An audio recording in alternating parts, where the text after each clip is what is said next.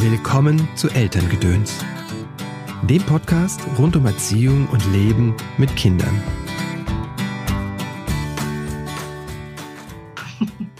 Natur ist wichtig für Kinder. Bücher auch, aber Bücher ist halt nicht für jeden. Ja? Also wie gesagt, nicht jeder mag es, aber Natur, äh, da springen die meisten darauf an. Wie eine Autorin, die sagt, Bücher sind nicht für alle Kinder etwas und stattdessen sollen sie raus in die Natur statt zu lesen? Das macht total viel Sinn, wenn du dieses Interview gehört hast. Und ja, es wird viel um Bücher und um Schreiben und um Lesen und Geschichten erzählen gehen. Aber erst einmal schön, dass du eingeschaltet hast zu dieser Episode von Elterngedöns. Mein Name ist Christopher End, ich bin systemischer Coach und unterstütze Eltern dabei, die Verbindung zu ihrem Kind zu stärken. Das tue ich in Einzelcoachings, in Kursen wie dem Kreis der Väter, startet übrigens nach den Sommerferien, oder Tagesseminaren wie dem Seminar Kinderzentrierte Kommunikation. Mein Ziel ist es, dass du und deine Lieben eine angenehme und entspannte, harmonische Familienzeit verbringen könnt. Dazu bringe ich dir jede Woche im Podcast entweder einen kurzen Tipp von mir oder ein ausführliches Interview. Heute habe ich wieder einen Gast im Podcast, Silvia Englert, vielen eher unter dem Pseudonym Katja Brandes bekannt. Sie ist Bestsellerautorin, beziehungsweise ihre Kinder- und Jugendbücher kommen immer wieder auf die Bestsellerlisten. Sie ist zum Beispiel bekannt für die Seawalkers oder Woodwalkers Reihe, die sich eher an ältere Kinder oder Jugendliche wenden, hat aber auch Kinderbücher geschrieben wie Hier kommt die Hatz. Silvia bzw. Katja hat über 60 Bücher geschrieben und veröffentlicht, also veröffentlicht. Und im Podcast sprechen wir darüber, wie sie angefangen hat, was ihre ersten Bücher waren, wie lange es dauert, so ein Buch zu schreiben und wie ihr Alltag aussieht. Ja, aber auch darum, wie ich denn anfangen könnte, eine Geschichte zu erzählen oder vielleicht sogar ein Buch zu schreiben, wenn mir das unter den Nägeln brennt, wenn das vielleicht ein Traum von mir ist. Genau. Und wie man Kinder vielleicht auch für Bücher interessieren kann. Mir gefällt dabei, dass sie den Druck rausnimmt an der Stelle, dieses Kinder für Bücher begeistern zu müssen. Nein, sondern sie macht da Angebote und so wie ich sie verstanden habe, hat sie ein großes Verständnis, wenn das nicht klappt vielleicht oder wenn auch Kinder gar keinen Zugang zu Büchern finden. Ja, das nimmt, glaube ich, auch den Druck auf Seiten der Eltern heraus, solche Botschaften. Aber jetzt Vorhang auf. Hallo Silvia, willkommen im Podcast. Ja, grüß dich. Schön, dass du da bist. Möchtest du dich mal kurz vorstellen und sagen, wer du bist und was du tust? Ja, okay. Also mein richtiger Name ist Silvia Englert und unter dem Namen habe ich zum Beispiel als Journalistin gearbeitet und studiert und so weiter.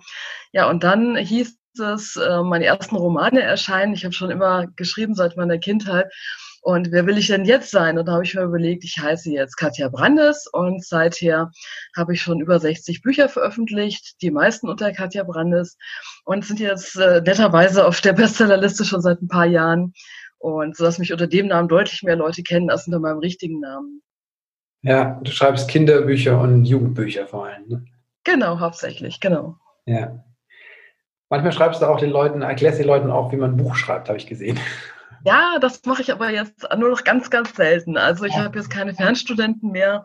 Ich veranstalte noch so zwei Workshops im Jahr, aber ich mache ganz wenig Coachings. Also Coachings mache ich gar keine mehr und nur noch zwei Workshops im Jahr. Ja, ja hast auch ein Buch geschrieben, glaube ich, oder? Wie man ja, das stimmt. Also ich habe, ähm, als ich noch etwas mehr Zeit hatte, habe ich so ein paar Ratgeber geschrieben für ja. andere Autoren. Zum Beispiel ähm, Handbuch für Kinder- und Jugendbuchautoren, dann äh, ein Handbuch für Fantasy-Autoren. Und so lektorieren sie sich selbst und solche Sachen, damit man einfach davon profitieren kann, was ich im Laufe der Jahrzehnte so rausgefunden habe für das Schreiben und gelernt habe im Verlagsbusiness, damit man das einfach auch leichter machen kann und nicht das Gefühl hat, man muss jedes Mal das Rad neu erfinden. Ja, wird ein bisschen weitergeben, was du selbst ja, genau. eigenen Weg, ja. Ist ja von vielen, glaube ich, so, so ein Traum. Also als Buchautorin und Buchautor ist gar nicht so einfach, glaube ich. Ja, ja, ich weiß, du weißt es auch, genau. Also es ist äh, nicht ganz einfach. Also wenn man anfängt, das ist ja wie wenn man Handwerk lernt. Das dauert, mhm. wenn man Handwerk lernt, dauert es drei Jahre. Und ich denke, auf solche Zeitspannen muss man sich da auch mindestens einstellen, dann wenn man sich selbst beibringt mit Hilfe von Coaches, von Workshops, von Büchern, weil es ist einfach auch eine Kunst und ein Handwerk, das mit dem Schreiben und ja, es ist ganz viel Übungssache auch leider. Und dann muss man halt auch erstmal schaffen, Fuß zu fassen als Autor in der Verlagslandschaft. Auch nicht so einfach. Ja, du hast es geschafft. Du bist, wie du sagst, ja, deine Bücher stehen regelmäßig auf den Bestsellerlisten. Ja, aber ähm, auch allein den Verlag zu finden, ursprünglich hat auch mehrere Jahre gedauert. Wow, okay. Und, und ich schreibe jetzt schon, also mein erster Roman ist rausgekommen 2001. Das heißt, ja. ich schreibe jetzt schon seit 19 Jahren auch, ähm, also veröffentliche Romane, ich schreibe sie schon seit ich elf bin.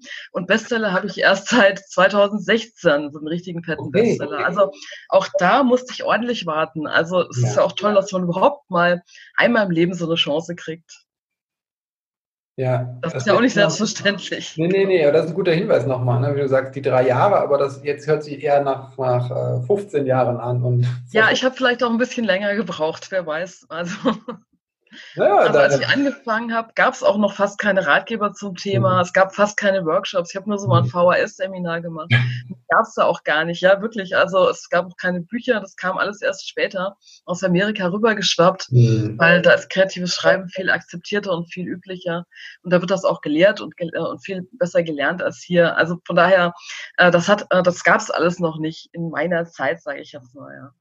Stimmt, wenn du das so sagst. Ich habe, als ich in den 90ern studiert habe, und an der Magisterarbeit hing, habe ich auch nach Büchern gesucht, jetzt fürs wissenschaftliche Schreiben. Und, und schwierig, glaub, oder? Es gab, glaube ich, einen, der was hatte zu kreativen Schreiben.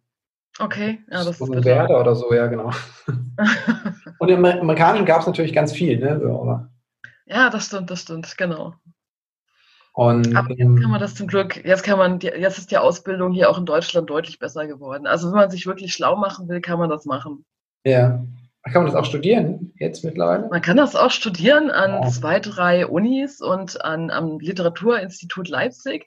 Das ist aber nur ganz, ganz wenigen vorbehalten. Die nehmen nur so, was ich, 15 Studenten pro Semester. Okay. Und also die Wahrscheinlichkeit genommen zu werden, ist, sagen wir mal, nicht so furchtbar rasend gut. Und die Wahrscheinlichkeit, dass man sich selber beibringen muss, ist deutlich höher. Ja. Was war dein erstes Buch, das du veröffentlicht hast?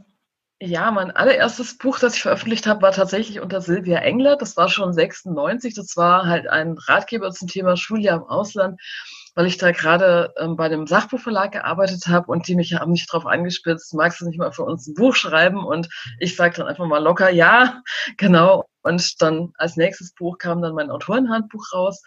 Ja, und erst später ist das mit den Romanen endlich, endlich losgegangen dann und also von daher ähm, habe ich eigentlich mit Sachbuch angefangen und mein erster Roman, das war Fantasy und hieß Der Verrat der Feuergilde. Leider heute vergriffen, nur noch als E-Book erhältlich, aber vielleicht kommt es demnächst nochmal neu raus. Wir verhandeln da gerade. Ah, Der Verrat der Feuergilde. Ja, genau, genau. Fantasy ist so ein bisschen auch dein, dein Steckenpferd? Ja, ich lese und schreibe sehr gerne Fantasy, aber ich habe unterschiedliche Phasen, je nachdem, worauf ich gerade Lust habe. Also zum Beispiel hatte ich einige Jahre lang auch Lust, Near Future Thriller zu schreiben, zum Beispiel White Zone oder Ruf der Tiefe oder sowas. Die spielen oft im Jahr 2030, ziemlich spannend und so. Und nach ein paar Jahren merkte ich aber, okay, ich mag jetzt mal wieder Fantasy machen und da braucht man halt auch den passenden Verlag. Das heißt, ich musste dann auch gleich den Verlag mitwechseln, leider. Okay, ja. Genau. ja deine Reihe ähm Woodwalkers und jetzt Seawalkers sind ja sehr erfolgreich. Die sind da Dankenswerterweise, ja. Hm? Das stimmt, das stimmt.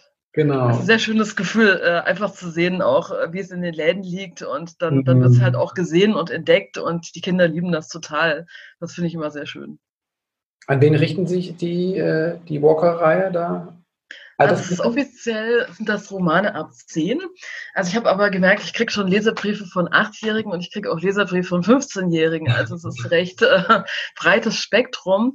Und ähm, ich schreibe sie halt deutlich schneller getaktet als meine Jugendromane für ältere Leser, wie zum Beispiel Kiona oder sowas. Einfach, es ist immer was los, es ist witzig, es ist spannend und das ist halt etwas, was zum Beispiel auch meinem Sohn sehr gut gefällt. Also ich habe das eigentlich so auf ihn zugeschnitten und äh, ah. zum Glück hat sich herausgestellt, das gefällt auch allen anderen. Sehr praktisch. Wenn es gibt ja, wie gesagt, ich glaube, dass viele Menschen so die, diese Idee haben, Buch zu schreiben oder diesen Wunsch haben, vielleicht gar nicht davon zu leben, aber zumindest das Buch zu schreiben. Ja, auf jeden das Fall. Das erste Schritt, was würdest du denen empfehlen? Wo fange ich an? Also, ich habe das früher sehr aus dem Bauch heraus gemacht als Jugendliche und später habe ich gemerkt, das ist eigentlich gar nicht so schlau, wenn man einfach so loslegt, sondern ich habe mir überlegt, es ist vielleicht besser, wenn man sich erstmal überlegt, was will man eigentlich schreiben. Dann vielleicht mal so einen Klappentext schreiben in fünf Sätzen, worum geht es in dem Buch und dann wirklich das ausbauen zu einer dreiseitigen Handlungsbeschreibung, damit man einfach weiß, was möchte man eigentlich schreiben und wer sind die Figuren, die darin mitspielen, sich einfach was überlegen. Und dann fällt es mit dem Schreiben natürlich erstmal schwer. Die erste Seite ist natürlich ganz grauenhaft, äh, wenn man da sich reinstürzen muss. Aber wenn man wirklich Lust auf diese Geschichte hat, dann soll man bitte irgendwie anfangen. Und man kann es später immer noch umschreiben. Die erste Seite ist ja nicht in Stein gemeißelt. Und ich mache das auch immer so. Ich schreibe die erste Seite und dann schreibe ich einfach so weiter, wie ich Lust habe. Und dann schmeiße ich die erste Seite wieder weg, äh, weil äh, die ist meistens sehr schlecht. Ja? Und, äh, aber das ist ja egal, weil man es ja beliebig oft umschreiben kann. Wenn man mit dem Roman fertig ist, dann geht man halt nochmal den Anfang und schaut, okay, passt das jetzt noch? Geht das besser? Ja, also, aber wichtig ist erstmal planen und dann unbedingt auch anfangen, also nicht nur davon mhm. träumen. Ja. Wie lange brauchst du, um ein Buch zu schreiben? Ganz unterschiedlich. Also zum Beispiel für so ein Wood- oder Seawalkers Band brauche ich so drei Monate circa. Mhm. Wenn ich viel recherchieren muss, geht das natürlich extra. Also zum Beispiel habe ich jetzt eine Recherchereise nochmal geplant mit Tauchen und so, speziell für Seawalkers. Wow. Und wenn ich so einen dicken Wälzer wie Kiona schreibe, das sind ungefähr 460 Seiten oder mehr, dann äh, plane ich wirklich auch ein halbes Jahr ein und inklusive Recherche und Planung und so, weil das einfach schon ein sehr dicker Wälzer ist und das dauert einfach. Aber es erscheint natürlich sehr, sehr schnell, aber ich mache das ja hauptberuflich. Das heißt, ich habe den ganzen Vormittag heute schon geschrieben und habe da, glaube ich, wie viel habe ich geschrieben? Heute acht Buchseiten. Wow. Also das, das geht halt, wenn man sich wirklich nur darauf konzentriert und man weiß, was man schreiben will. Das geht dann schon. Das heißt, dann, du hast eine Schreibroutine, du schreibst vormittags. Ja, vormittags ist meine beste Zeit, die ist aber bei jedem anders. Man sollte halt möglichst rausfinden, was seine eigene beste Schreibzeit ist. Zum Beispiel, manche Leute können super gut nachts schreiben, da zähle ich definitiv nicht dazu. Und ich bin halt so ein Frühaufsteher und so ein Morgenmensch, ich bin am fittesten, da weiß ich, okay, da kann ich jetzt wirklich reinpowern. Und man muss halt rausfinden, wann man selber am fittesten ist und das dann wirklich nutzen und sich keine Termine reinlegen und diese Zeit wirklich auch reservieren dann fürs Schreiben. Das mhm. auch wirklich ernst nehmen und, äh, und dafür sorgen, dass andere das auch ernst nehmen. Was ja auch ja. nicht immer der Fall ist. Ja, das kann ich mir vorstellen, gerade in der Familie oder so, das dann sich freizuhalten neben der Arbeit. Ja, man muss irgendein, am besten irgendeinen Ort haben, wo man die Tür zumachen kann. Das ist natürlich ein großer Luxus. Ja. Jedenfalls auch mal in die Bibliothek gehen mit dem Laptop oder so, wo man halt ein bisschen Ruhe hat. Ja. Ja, ein ruhiger Ort und eine feste Zeit. Ich muss gerade an Neil Gaiman denken. Ich habe letztens, den ich so schätze, von dem Interview gehört. Und er sagte, er war eigentlich auch ein Nachtschreiber, so in seinen jungen Jahren. Hm, ah, ja. okay. Und irgendwann hat er gemerkt, das passt gar nicht mehr. Er muss vormittags schreiben. Okay, okay, aber äh, seine Romane klingen schon danach, als wäre er ein Nachtmensch. Also ich finde die auch super gut. Also von, von der Stimmung her. So der ja, ja, er meint, das hat vielleicht auch was mit dem Alter zu tun, aber das ist auch dieses, wie du sagst, ihm so wichtig, dass man einfach guckt, was passt denn für mich jetzt gerade. Ja, klar. Unbedingt, klar. Ja. Genau. Aber ich werde nie Nachtschreiberin. das kann ich schon mal sagen, genau. Wann schreibst du denn am liebsten? Ich schreibe morgens. Ähm, ah, auch so ein also Morgenschreiber. Mhm. Ja, ja. Also das ist das Erste, was ich mache. Also gerade lerne ich morgens, aber ähm, das Buch, was jetzt, was jetzt dieses Jahr rauskommt, das habe ich tatsächlich äh, vormittags geschrieben von Super cool. 38 bis 9.30 immer eine Stunde. Ja, toll. Das zeigt, dass du wirklich äh, entschlossen bist und Disziplin hast. Das ist auch ganz wichtig, dass man regelmäßig schreibt. Von daher hast du schon ja. alles richtig gemacht, glaube ich. Ja, und das Wichtige dieses als erstes. Ne? Das ist wirklich das Erste, was ich mache, wenn ich reinkomme. Ich schreibe kurze Morgenseiten, so Journal, und dann setze ich ja. mich hin und schreibe. Und selbst ah, wenn das, kann auch sein, dass nichts passiert in der Stunde, ne, groß so. Aber ja, man kann ja auch andere Textteile überarbeiten. Das mache ich halt. Ähm, ich korrigiere es am Tag vorher und am nächsten Tag steige ich mit der Überarbeitung ein und dann bin ich dann schon in der entsprechenden Stimmung, bin im Text ah. drin. Und dann ist der, da ist der Faden auch wieder da. Wenn, wenn man sehr lange nichts dran macht, dann reißt der Faden und die Geschichte verliert an Kraft und, und man verliert an Motivation. Das heißt, Regelmäßigkeit ist sehr wichtig. Also von daher mit deinem Ritual ist das eine super Sache. Ja.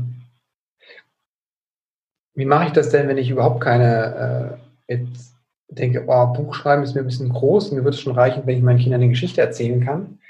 Das ist ein super Anfang. Also so fängt es ja bei vielen an, die Kinder Buch schreiben wollen.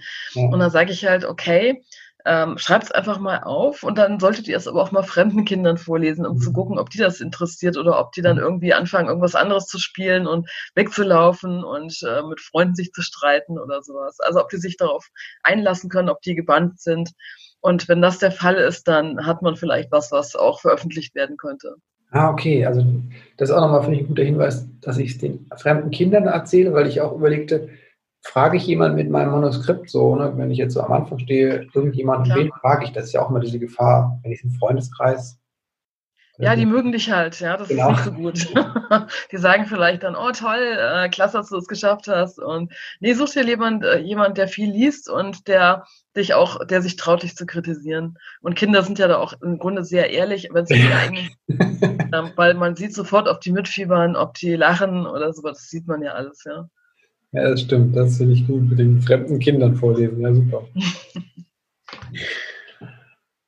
ähm, und wenn ich vielleicht jetzt denke, oh, ich, ich fühle mich gar nicht so kreativ und ich fände es aber irgendwie schön, meinen Kindern Geschichten zu erzählen, aber ich traue mich nicht oder weiß gar nicht, wo ich anfange, so, ne, selbst beim Geschichten erzählen. Hättest du da einen Trick? Also, keine Ahnung, Ideen, Figuren, Orte, Handlungen, was, was ja, eben, man braucht halt wirklich nur eins. Man braucht eine Figur, mhm. einen Ort und ein Ziel. Ah, okay. Und wenn man die drei Sachen hat, dann kann man sich überlegen, okay, was will die Figur denn? Und dann, was steht ihrem Ziel entgegen? Und dann schon äh, hat man sozusagen die Grundzüge einer Geschichte, die muss man, kann man mit dem Kind zusammen sozusagen äh, anfangen. Und mhm. also jetzt stell dir mal vor, das ist der und der. Und was könnte der zum Beispiel für Eigenschaften haben? Äh, wie sieht der aus? Und dass man zusammen mit dem Kind einfach so ein bisschen überlegt.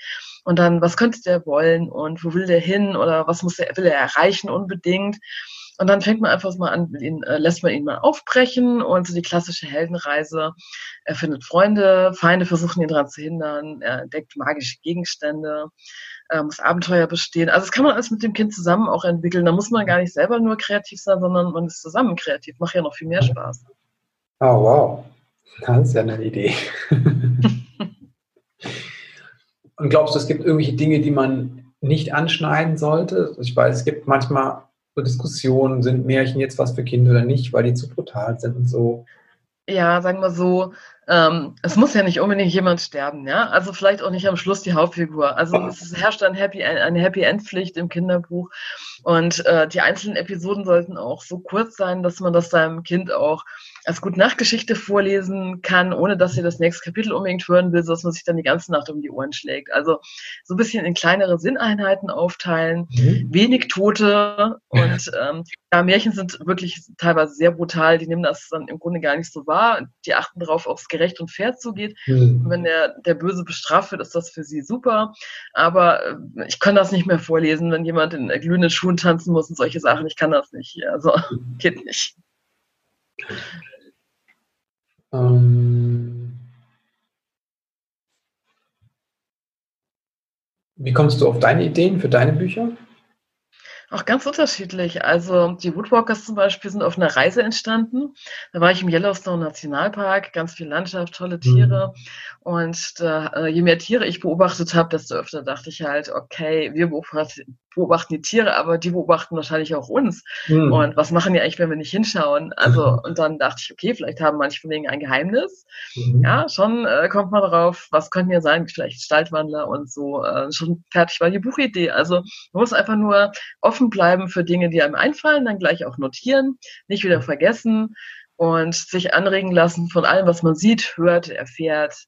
Also man kann sich überall anregen lassen von allem. Machst du deine Notizen handschriftlich oder im Handy? Ähm, also, nee, nee, Handy nicht. Äh, Moment, ich, hab, ich bin da ganz kurz weg. Äh. Also, das ist mein Ideenbuch. Also da ah. schreibe ich wirklich alles rein, was mir so einfällt und auch nachts oder auf Reisen.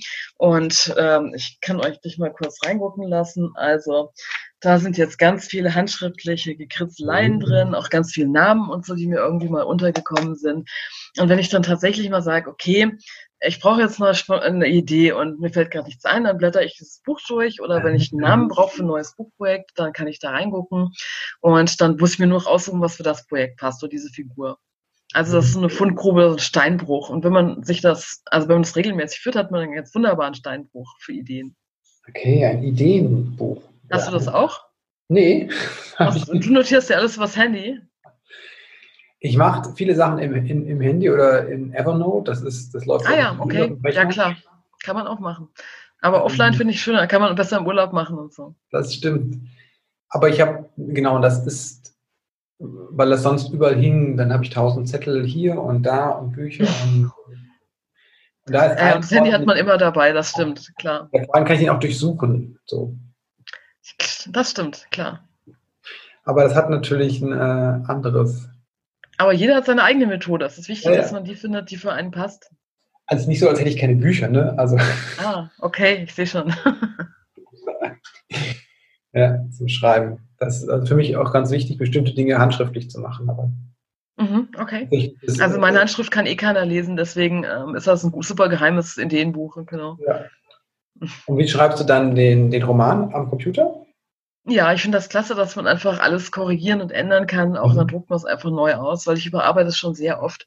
Also das ist wichtig, also dass man wirklich erst, wenn man selber zufrieden ist und wenn man wenn die Testleser auch zufrieden sind, dass man es dann aus der Hand gibt, weil ähm, auf Anhieb eine gute Geschichte, das ist ganz schwierig. Man muss die oft umstellen, ummodeln, umstricken, eindampfen, äh, dran feilen, dran werkeln. Einfach, das ist einfach ein Prozess, ja, wie so eine Statue, die man aus so einem Klotz rausholt. Ja.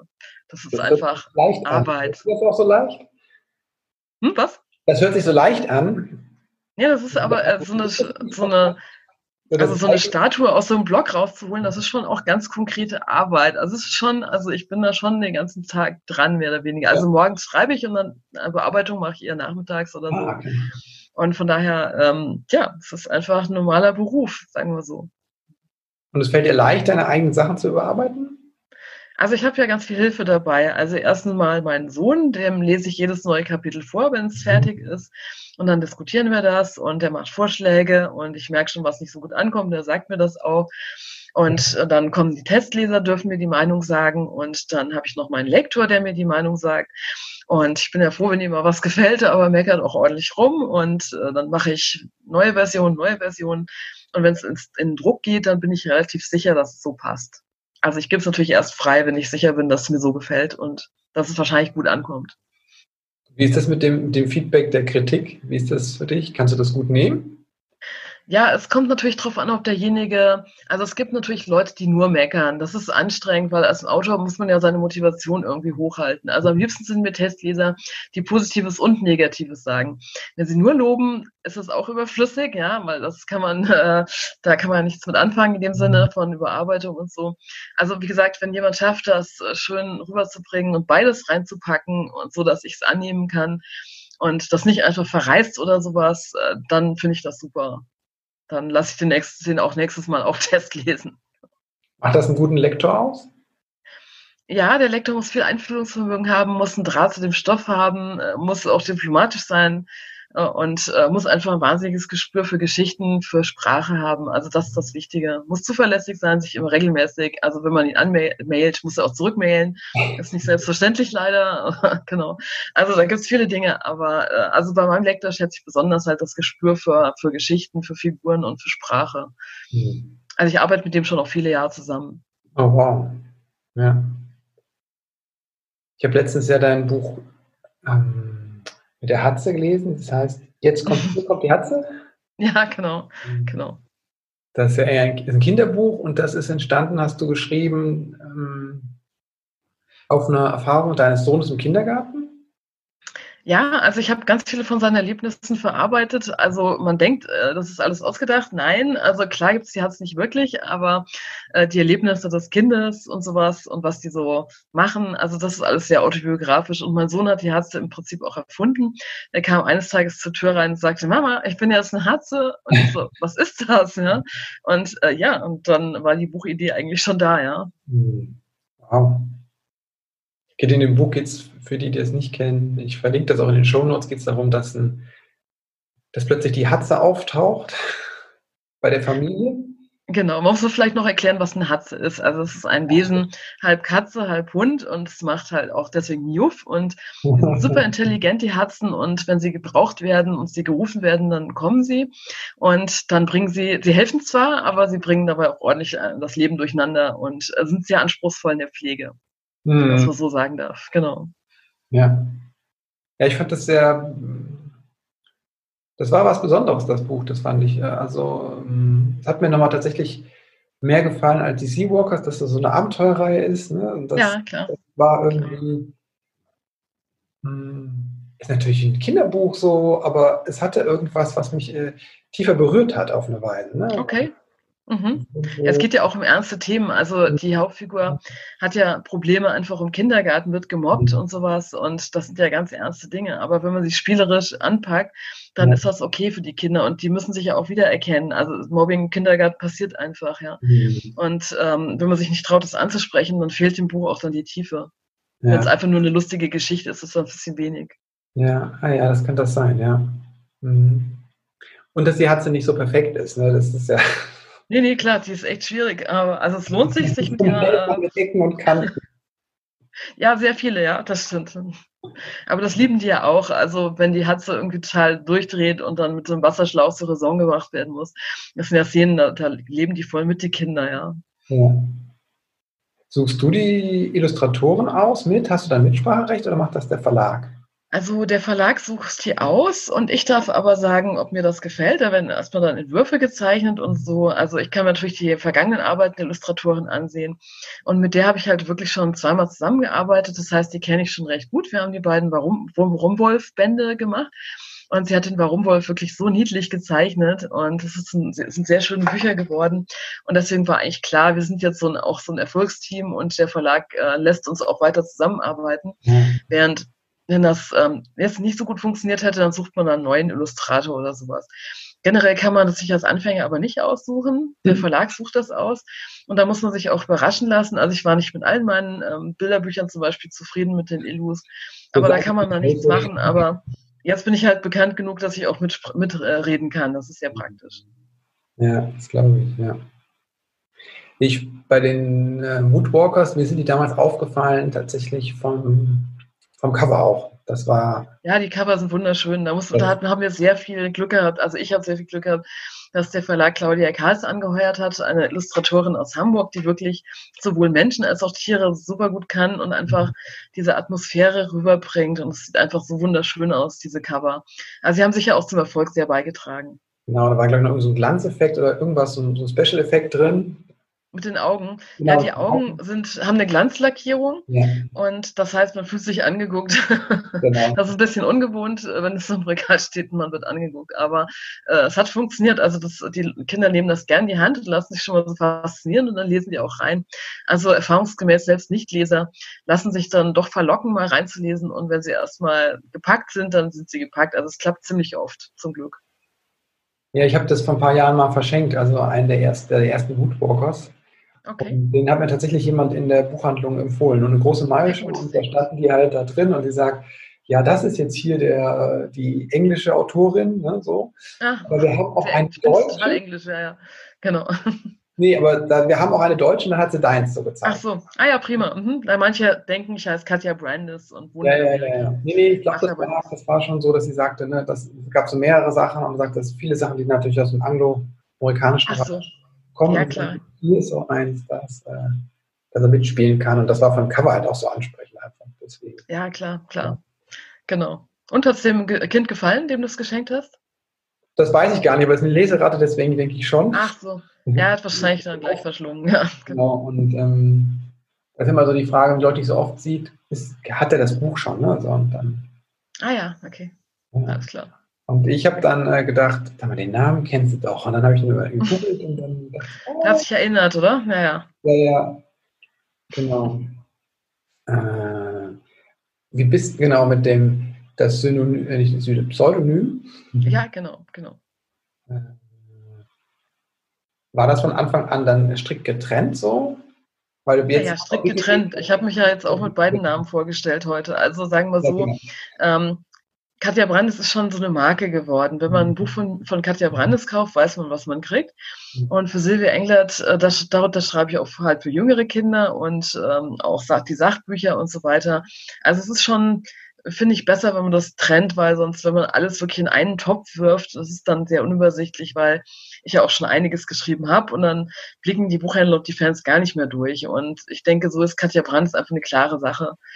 Und ich habe den Namen schon seit 20 Jahren, von daher wow. ähm, höre ich auch, ähm, also ich drehe mich auch um, wenn jemand Katja ruft. okay. Ja, ja, also es muss, ist auch wirklich mein Name. Also von daher habe ich halt einfach zwei. So. Oh, wow. Also, bist du auf den Namen gekommen?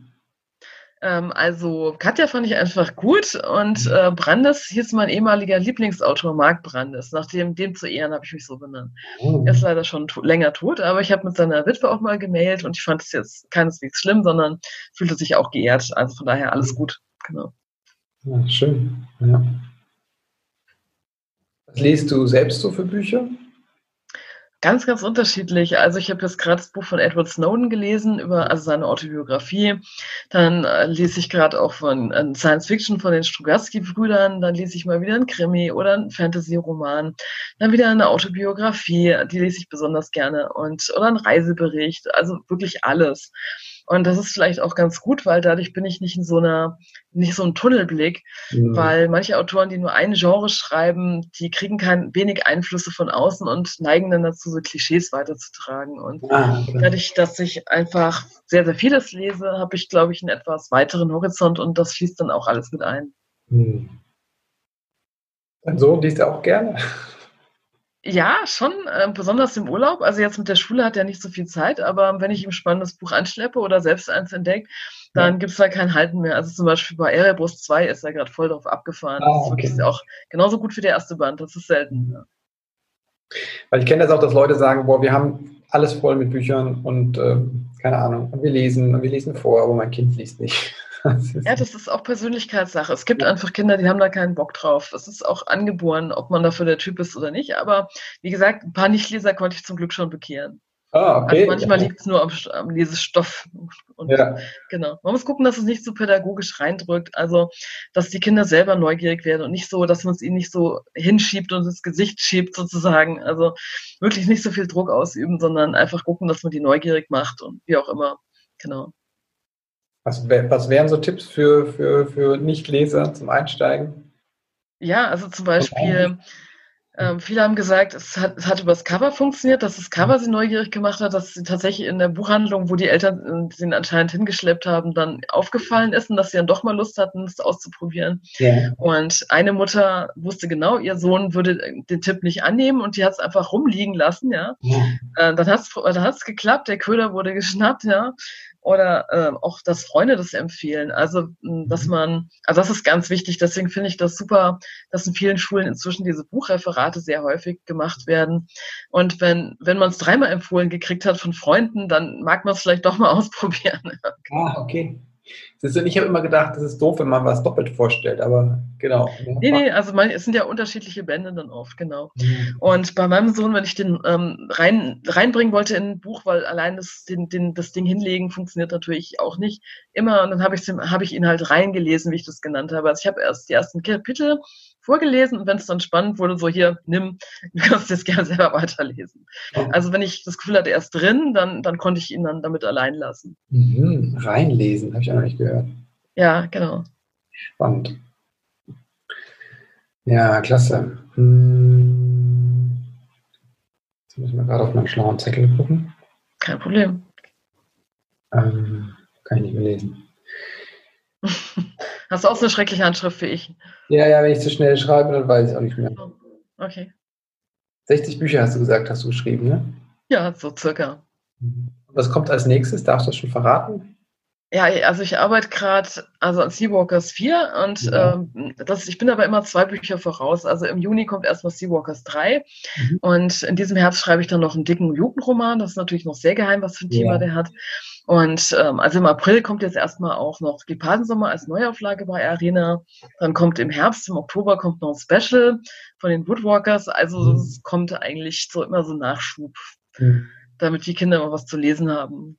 Ja, Das heißt, du musst, wie lange muss ich auf so, so eine, diese Seawalkers-Reihe dann warten? Ein halbes Jahr oder drei Monate? Ja, die müssen sehr viel Geduld mitbringen. Also sie müssen durchaus ein halbes Jahr auf den nächsten Band warten. Die erscheinen immer im Januar und im Juni, die neuen Mhm. Bände. Mhm. Aber jetzt haben wir das Special zwischendurch und dann können sie ja noch, ich habe ja massig andere Romane noch geschrieben. Ich Ja. meine, die können ja auch da mal äh, reinlesen, das ist ja nicht verboten, genau. Und dann können sie die Zeit einfach mal überbrücken oder sie finden, entdecken sogar was, etwas, was ihnen sehr gut gefällt oder sowas. Wer weiß. Genau. Ja, ich kann mich erinnern, dass ich im Studium habe ich Rat der Zeit gelesen, eine Fantasy-Reihe. Ah ja, okay. Und äh, dann habe ich das, hab ich, nee, ich habe es auf Englisch gelesen, aber irgendwann musste ich von den Taschenbüchern umsteigen. Die, Reihe gab es schon ganz lange. Auf so, okay. Bücher. Okay. Da muss man immer auf die Fortsetzung warten dann. Das ist natürlich sehr genau, frustrierend. und dann musste ich auf die Fortsetzung warten und ich glaube, dann ist der Autor gestorben. Ah, das ist sehr gemein, ja, das Ja. stimmt. Also das kann ja auch passieren, dass ihm die Lust daran vergeht oder der Verlag Nein, entscheidet, die Reihe abzubrechen. Also das passiert durchaus und da muss man schon ein bisschen Glück haben, dass man, äh, dass man wartet und es kommt auch wirklich was. Genau. ja, genau. Aber der Autor ist ja auch-. Der Autor ist ja auch nur ein Mensch, ja. Ja. Also Woodwalkers sind ja abgeschlossen, das heißt, die Seawalkers kriegt das auch ein Ende dann? Äh, also Seawalkers wird auch sechs Bände haben Ja. und danach gibt's halt noch Specials und wir denken drüber nach, ob wir noch Woodwalkers zweites Jahr noch machen, so eine kleine Staffel, ähm, Mhm. also mit dem etwas älteren Karak. Und äh, ja, dass die Fans einfach nochmal zurückkehren können. Und also ich habe schon noch einiges geplant, also es wird sicher noch einiges kommen. okay, mein Sohn meinte, jetzt müsste was mit der Luft kommen, ne? Nach Sea. Ja, ja, Windwalkers wäre da natürlich dran, ja klar. Habe ich schon im. Hinterkopf. Ist schon im Hinterkopf. Genau. Skywalker. Aber das ist jetzt noch so weit in der Zukunft, dass ich es jetzt noch nicht wirklich jetzt Ja. konkret plane. Genau. Okay. Ja, Silvia, vielen Dank für, dein, ähm, für deine Zeit und für das Interview. Ja, bitte, gerne. Hat Spaß gemacht. Ich Genau. möchte dir vor allem aber auch danken für die, die Bücher, die du in die Welt bringst. Ach, gerne, gerne. Das ist ja vollkommen mein Vergnügen. Das macht mir immer noch sehr viel Spaß. Ich glaube, das spürt man auch in den Büchern. Ne? Und ähm, gute Kinderbücher kann es ja nicht genug geben. Also dafür vielen, vielen Dank. Ja, klar, gerne. Ich glaube, äh, unsere Kinder können unterhaltsame Dinge, die, die sie berühren und bewegen, auch gut gebrauchen. Neben dem Ja, auf jeden Fall. Das ist ganz wichtig. Genau. Danke dafür. Ja, kein Problem. Wo kann man sich mit dir vernetzen? Also klar, über deine Bücher. Ja, klar. äh, Ich, also meine Brandes-Fans sind sehr häufig auf meiner Homepage äh, www.katja-brandes.de zu finden und äh, sehr viele außerdem auf meinem YouTube-Kanal Katja Brandes Autorin. Den habe ich vor ein paar Jahren gegründet. Ich habe nicht immer Zeit, furchtbar viele neue Videos einzustellen, aber zehn Stück gibt's schon und ich mache ab und zu mal Neues. Und wenn man wirklich nichts verpa Wichtiges verpassen will, dann kann man sich da äh, anmelden.